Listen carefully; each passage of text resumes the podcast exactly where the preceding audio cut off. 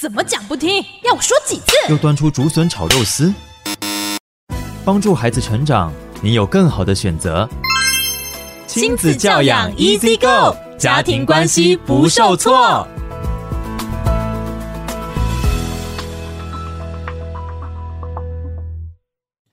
各位听众朋友，早安！欢迎回到教育好伙伴，我是雨珊。今天的教养 Easy Go，我们邀请到柯书林心理师来跟我们聊聊，如果我们家的小孩在班上被霸凌，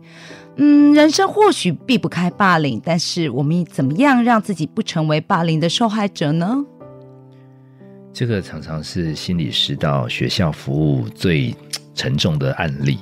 因为我们在当中会遇到。呃，表面上的加害者、受害者双方，甚至老师、专家等等，好像心理师要扮演法官，做一个仲裁，似乎谁是有病，谁是有状况，之后要怎么安置，等等等。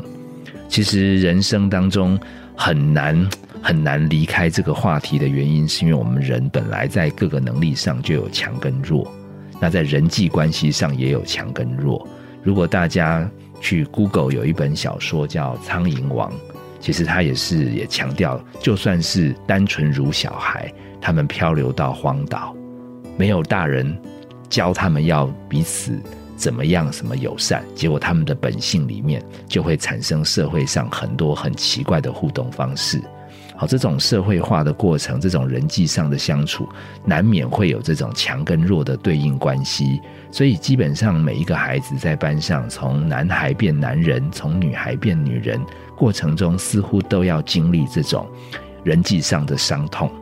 所以，我想把家长的注意力从不要发生霸凌，慢慢转到万一真的碰上，怎么样让小孩子，不管是在哪一个角度。他得到的不是只有伤害，而是从这个不愉快的过程中、人际互动中，慢慢让他有更大的成长。那我分，如果你的小孩子是调皮捣蛋、比较去攻击别人这边先讲，等一下我会补充。诶，如果他是不小心受害的，也提供大人可以从这两个角度去参考。那那个会去调皮捣蛋、会去攻击别人，甚至。让别人长期痛苦，来让自己有存在感的小孩，我们去做过很多心理调查。其实他们内心其实是个弱者，因为真正的强者其实不需要透过把别人打压来证明自己的存在、自己的强大。只有自己也很怕被别人篡位，所以干脆团结在一起，把比较更弱的伙伴压得更低，他自己的心里就得到好像自己是个咖的感觉。那这样的小孩如果没有真正去疗愈他里面的那个脆弱，只是叫他不要再欺负别人，通常他会看状况，只要有强者在，他就当个龟儿子，暂时不欺负别人。可是强者一消失，他那个脆弱蠢蠢欲动，他不安又出现的时候，他就会变本加厉的更加欺负原来他设定的弱者。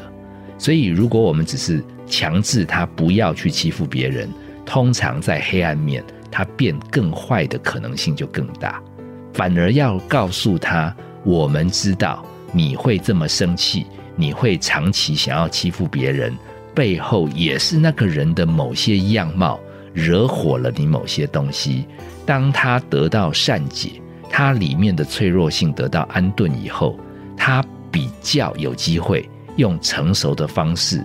来一起跟大人思考。那我将来遇到我看不顺眼的朋友的时候，我还有什么方式来跟他相处，而不是只是叫他消失、叫他滚开，甚至欺负他。至于如果他是被班上刚刚前者因为自己脆弱，结果反而长期欺负的弱势团体，我们身为大人又要怎么帮助他们？其实尽量不要告诉他什么要坚强啊，什么有事找老师啊，因为所有的方法你提供的，这些孩子可能试过，可能他根本不敢试。你讲的都是比较有本事的小孩，他才能解决他的问题。其实你要提供的是他受了伤、有委屈的心情，有没有人可以给他疏解，让他知道在人际这么难相处的一个世世间。他还是有人愿意相信他，依靠他，以他的速度来理解他，知道他不知道如何面对这么不友善的环境，他要怎么办？当他被周围某些大人、某些友善环境接纳以后，他的能力慢慢开发，他也许不见得需要变成人际达人，可起码他心里面的黑暗面不至于留成伤疤，甚至有一天他们转而成变成欺负别人的人。好，希望大家可以参考这两个角度来帮助这样的孩子，在人生可以得到更大的成长突破。谢谢柯树林心理师跟我们做的分享，亲子教育 Easy Go，我们下回空中见哦。